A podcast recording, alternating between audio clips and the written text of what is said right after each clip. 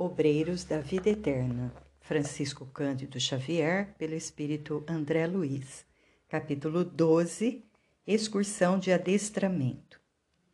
Nosso orientador sediara-nos a tarefa na casa transitória de Fabiano, deliberando, porém, que as nossas atividades na crosta tomassem como ponto de referência o lar coletivo de Adelaide, onde realmente os fatores espirituais eram mais valiosos. Aqui, esclarecera-nos de início, nos sentiremos à vontade. A organização é campo propício às melhores semeaduras do espírito e oferece-nos tranquilidade e segurança. Permaneceremos em comunicação contínua com o abrigo de Fabiano, para onde conduziremos os recém-desencarnados e condensaremos todas as atividades possíveis concernentes aos outros amigos nessa amorosa fundação. De fato, aquele refúgio de fraternidade legítima era, sem dúvida, vasto celeiro de bênçãos. Diversas entidades amigas operavam na instituição, prestando assistência e cuidados. Encontrava ali um dos raros edifícios da crosta, de tão largas proporções sem criaturas perversas da esfera invisível. Semelhando-se à casa transitória de onde vínhamos, a vigilância funcionava severa. Fôramos defrontados por vários sofredores, criaturas de bons sentimentos que penetravam o asilo com prévia autorização. Enquanto o assistente se demorava em palestra com o dedicado Bezerra, tivemos permissão para visitar as dependências. O padre Hipólito, Luciana e eu, em companhia de Irene, jovem colaboradora espiritual da casa, pusemos-nos em ação. Em todos os compartimentos havia luz de nosso plano, indicando a abundância dos pensamentos salutares e construtivos de todas as mentes que ali se entrelaçavam na mesma comunhão de ideal. Chegados à sala das reuniões populares, nossa nova amiguinha explicou: Esta é a região do abrigo que nos força a serviço mais árduo, receptáculo das emanações mentais e dos pedidos silenciosos de toda a gente que nos visita em assembleias públicas, somos obrigados, depois de cada sessão, a minucio minuciosas atividades de limpeza como sabem, os pensamentos exervem, exercem vigoroso contágio e faz-se imprescindível isolar os prestimosos colaboradores de nossa tarefa, livrando-os de certos princípios destruidores ou dissolventes. Tentando intensificar a conversação esclarecedora, aduzi: Imagino a extensão dos afazeres, Há suficiente pessoal na cooperação? Sim, respondeu. A legião dos colaboradores não é pequena. Somos levados a servir dia e noite em turmas alternadas. Temos sessões de assistência aos adultos e às criancinhas. Vislumbrava ali, porém, tão grande número de trabalhadores de nosso plano que, por momentos, Graves reflexões me afloraram ao cérebro. Tanta gente a contribuir apenas no sentido de amparar algumas dezenas de crianças desfavorecidas no campo material? Estabelecia paralelo entre a fundação de Adelaide e a casa transitória de Fabiano, notando singular diferença. Lá, os rigorosos serviços de sentinela, o gesto de energia a atenção do pessoal verificavam-se em virtude das necessidades inadiáveis de certa quantidade de infelizes desencarnados, para os quais a caridade constituía lâmpada acesa, indispensável à transformação interior. Aqui, porém, via somente criaturinhas tenras que reclamavam de imediato, acima de qualquer outra medida, leite e pão, primeiras letras e bons conselhos. Valeria, assim, o dispêndio de tanta energia de nossa esfera? Mesmo assim, A delicada colaboradora, apreendendo minhas indagações íntimas, ponderou: Cumpre-nos reconhecer, todavia, que essa obra não se dedica exclusivamente às necessidades do estômago e do intelecto da infância desamparada. Os imperativos da evangelização preponderam aqui sobre os demais, para infundir espiritualidade superior à mente humana, urge aproveitar realizações como esta, já que é muito difícil obter espontâneo arejamento da esfera sentimental. Valemos-nos da casa, venerável em seus fundamentos de solidariedade cristã, como núcleo difusor de ideias salutares. A fundação é muito mais de almas que de corpos, muito mais de pensamentos eternos que de coisas transitórias. O diretor, o cooperador e o abrigado, recebendo as responsabilidades inerentes ao programa de Jesus, instintivamente se convertem nos instrumentos vivos da luz de mais alto. Satisfazendo necessidades corporais, solucionamos problemas espirituais entrelaçando deveres e dividindo-os com os nossos irmãos encarnados no setor de assistência, conseguimos criar bases mais sólidas à semeadura das verdades imorredoras. Realmente, as outras escolas religiosas não se esqueceram de materializar a bondade em obras de alvenaria. A Igreja Católica Romana dispõe de institutos avançados sob o ponto de vista material, abrigando a infância desfavorecida. Entretanto, aí as concepções espirituais não se desenvolvem, acanhadas que ficam nos moldes tirânicos dos dogmas obsoletos. O trabalho, pois, na maioria dos casos, circunscreve-se ao simples armazenamento de pão efêmero as igrejas protestantes possuem, por sua vez, grandes colégios e congregações, distribuindo valores educativos com a juventude. Todavia, suas organizações se baseiam quase sempre mais na letra dos conceitos evangélicos que nos conceitos evangélicos da letra. Irene sorriu, fez ligeiro intervalo e continuou. Não desejamos menosprezar os serviços admiráveis dos aprendizes do Evangelho nos variados campos religiosos. Todos são respeitáveis se levados a efeito pelo devotamento do coração. Desejamos apenas destacar os valores iluminativos. Nos primórdios da obra cristã, não faltavam prestigiosas providências da política imperial de Roma a fim de que os famintos e esfarrapados recebessem trigo e agasalho, e até mesmo preceptores seletos, filiados a famosos centros culturais de gregos e egípcios. Porém, no intuito de incentivar a obra de legítima iluminação do espírito, Simão Pedro e os companheiros de apostolado obrigaram-se a longo programa de socorro aos infortunados de toda sorte. Nem todos os seguidores do Evangelho procediam das altas camadas sociais do judaísmo, como Gamaliel, o venerando rabino cujo intelecto desenvolvido encontrou o Mestre.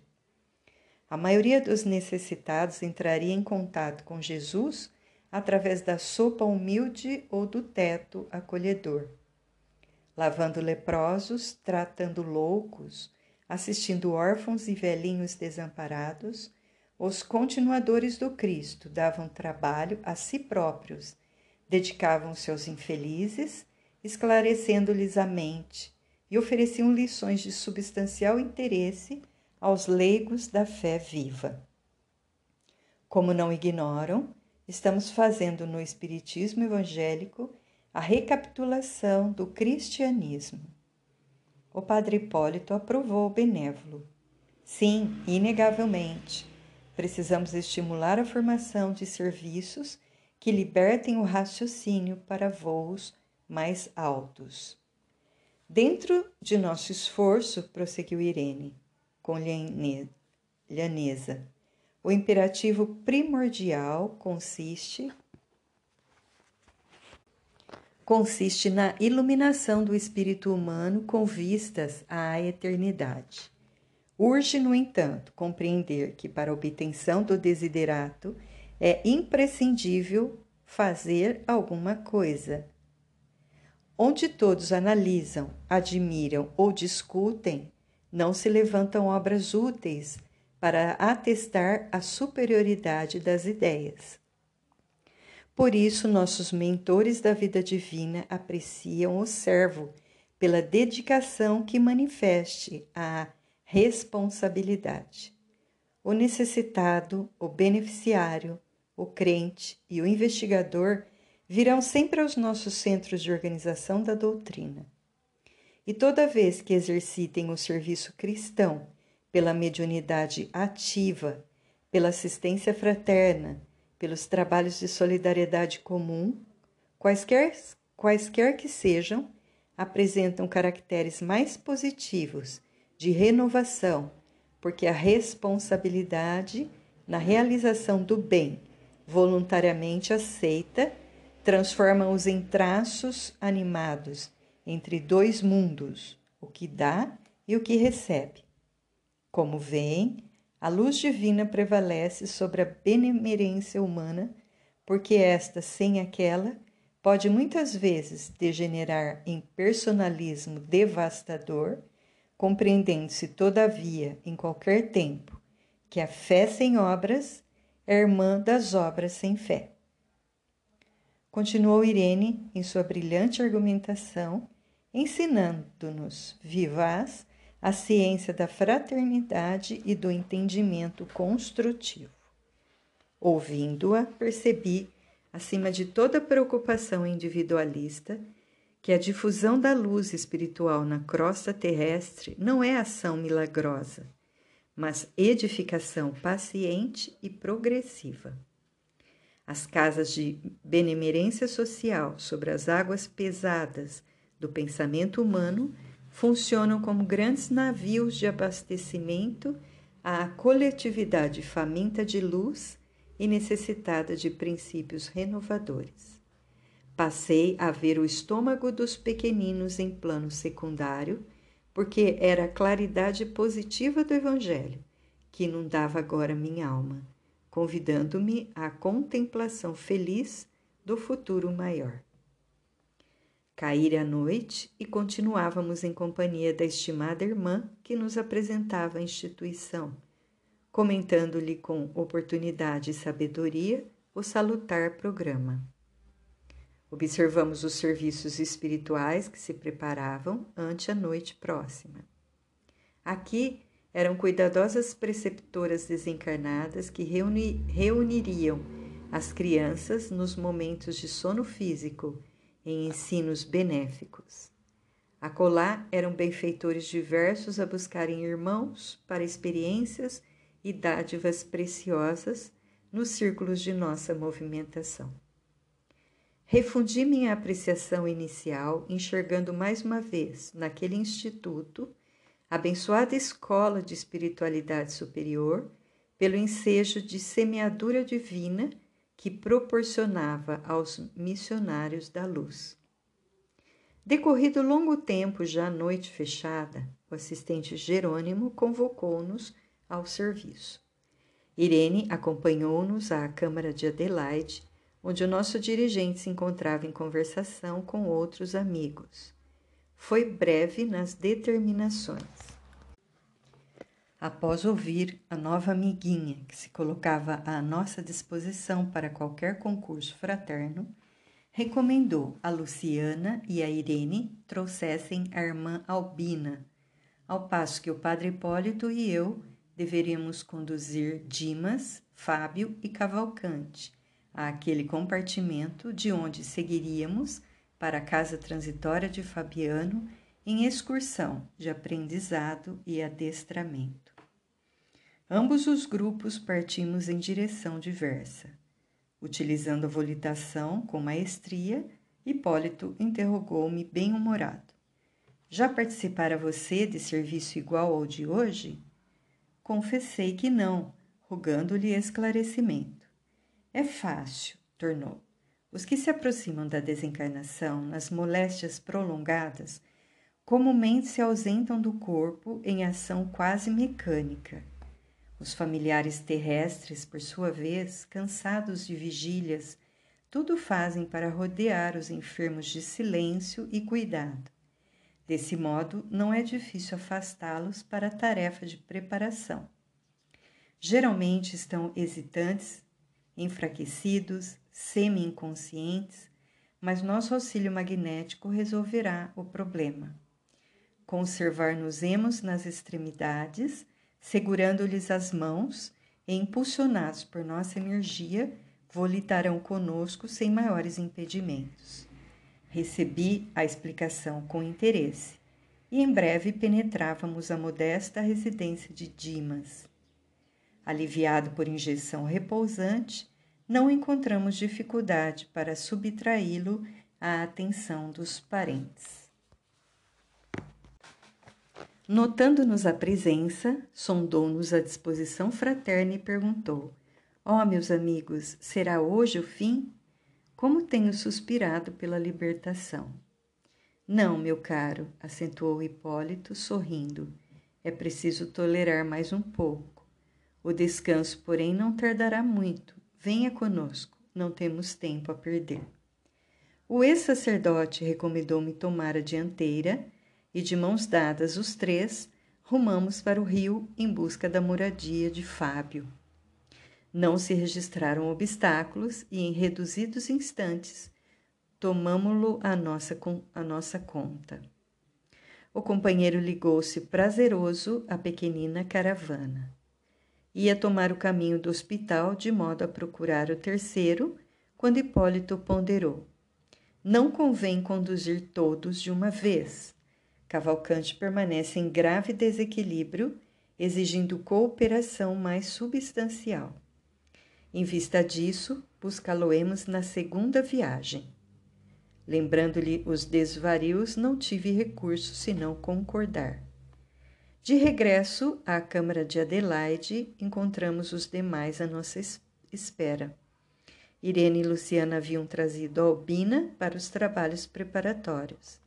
Sem perda de tempo, demandamos a grande casa de saúde em busca de Cavalcante. Hipólito adivinhara.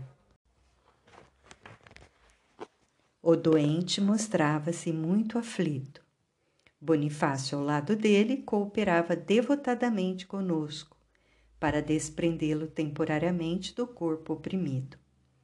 O enfermo, no entanto, se deixara tomar por horríveis impressões de medo dificultando os nossos melhores esforços. Após trabalho ingente de magnetização do vago e em seguida a ministração de certos agentes anestesiantes destinados a propiciar-lhe brando sono, retiramo-lo do corpo que permaneceu sob os cuidados de Bonifácio. Em minutos rápidos, punhamo-nos punhamo de regresso.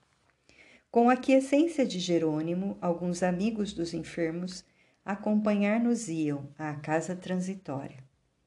Dos cinco doentes, Adelaide e Fábio eram os únicos que revelavam consciência mais nítida da situação. Os demais titubeavam, enfraquecidos, baldos de noção clara do que ocorria. O assistente organizou a corrente magnética, tomando posição guiadora. Cada irmão encarnado localizava-se entre dois de nós outros, almas libertas do plano físico, mais experimentadas no campo espiritual. De mãos entrelaçadas para permutar energias em assistência mútua, utilizamos intensivamente a volitação, ganhando alturas. Adelaide e Fábio, algo habituados ao desdobramento, assumiram discreta atitude de observação e silêncio. Os outros, porém, comentavam o acontecimento em altos brados. Ó oh, grande Deus! exclamava Albina, rememorando passagens bíblicas. Estaremos nós no glorioso carro de Elias? Dai-me forças, ó Pai de misericórdia! Expressava-se cavalcante de alma opressa. Falta-me a confissão geral. Ainda não recebi o viático. Ó, oh, não me deixeis enfrentar os vossos juízos com a consciência mergulhada no mal. Suas rogativas sensibilizavam-nos os corações. Dimas, por sua vez, balbuciava exclamações ininteligíveis entre assombrado e inquieto. Atravessada a região estratosférica, a ionosfera surgia-nos à vista, apresentando enorme diferença por causa do afluxo intenso dos raios cósmicos, em combinação com as emanações lunares. Espantado, Dimas perguntou em voz alta: Que rio é esse? Ah, tenho medo, não posso atravessá-lo, não posso, não posso. O impulso magnético inicial fornecido por Jerônimo era, no entanto, excessivamente forte para sofrer solução de continuidade ante tão débil resistência, e o grupo avançou, avançou sem recuos, até que muito além alcançamos o asilo de Fabiano, onde a irmã Zenóbia nos acolheu de braços carinhosos. Congregava-nos todos nós, os componentes da missão socorrista, os enfermos e mais seis amigos desses últimos detentores de elevados conhecimentos. Em pequena sala posta à nossa disposição, Gotuso, por gentileza, aplicou vigorosos recursos fluídicos em nossos tutelados, que os receberam como crianças, incapacitadas de imediato julgamento. Exceção de Adelaide e Fábio, que se mantiveram cônscios do fenômeno. Em seguida, o prestimoso Jerônimo tomou a palavra e dirigiu-se a eles comentando: Amigos, o concurso dessa noite não se destina à cura do corpo grosseiro, posto agora à distância pelas necessidades do momento. Tentamos revigorar-vos o organismo espiritual, preparando-vos o desligamento definitivo, sem alarmes de dor alucinatória.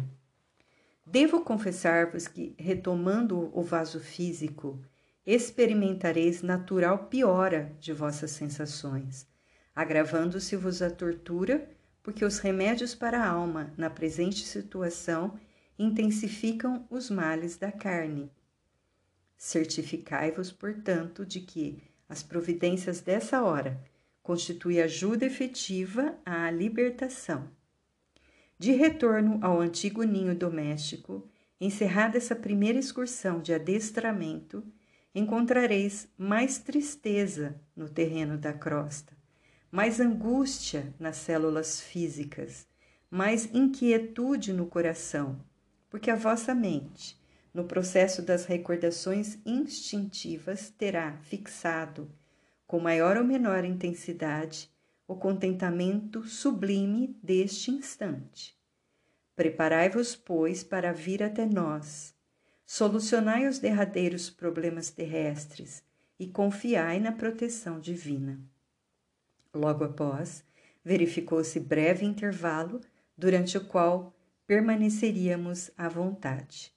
O assistente fora rápido nas explicações, esclarecendo-nos que condensava os assuntos em curtas sentenças, atendendo à incapacidade mental dos beneficiários, impotentes ainda para penetrar o sentido das longas dissertações. Com efeito, os companheiros recebiam parcialmente o alentador aviso. Eram atingidos pelo socorro magnético positivo, mas as ideias que faziam do acontecimento eram muito diversas entre si. Cavalcante, com a expressão ingênua do menino Chamou-me em particular, indagando se estávamos no paraíso. Sentia-se aliviado, feliz. Alegria enorme banhava-lhe o coração e, contente, reconfortado, acentuava: Não será aqui o céu? Não consegui fazer-lhe sentir o contrário. Albina lembrava cenas bíblicas em suas interpretações literais do texto sagrado. Depois de observar o nevoeiro exterior, circunspecta, perguntou a Luciana se aquela era a casa do Senhor, mencionada no capítulo oitavo do primeiro livro dos Reis, em vista da nuvem de matéria densa que cercava a paisagem. Dentre os espiritistas, Adelaide e Fábio entregavam-se à reserva feliz da oração. Mas Dimas, embriagado de felicidade pelo provisório alívio, abeirou-se curioso do padre Hipólito e inquiriu se a zona representava alguma dependência venturosa de Marte. O ex-sacerdote esboçou largo sorriso e respondeu complacente: Não, meu amigo, isso aqui ainda é a Terra mesma Estamos muito longe dos outros planetas. Trocamos inteligente olhar que traduzia bom humor. Antes de nossas considerações, talvez desnecessárias, Jerônimo interveio, acrescentando: O plano impressivo da mente grava as imagens dos preconceitos e dogmas religiosos com singular consistência. A transformação compulsória pelo decesso reintegrará a criatura no patrimônio de suas faculdades superiores. O trabalho, porém, não pode ser brusco, sob pena de ocasionar desastres emocionais de grave consequências. Urge considerar a necessidade da medida, isso é, da gradação. E fitando-nos mais agudamente, prosseguiu: Há, contudo, Observação valiosa a destacar. Como vemos, não é a rotulagem externa que socorre o crente nas supremas horas evolutivas.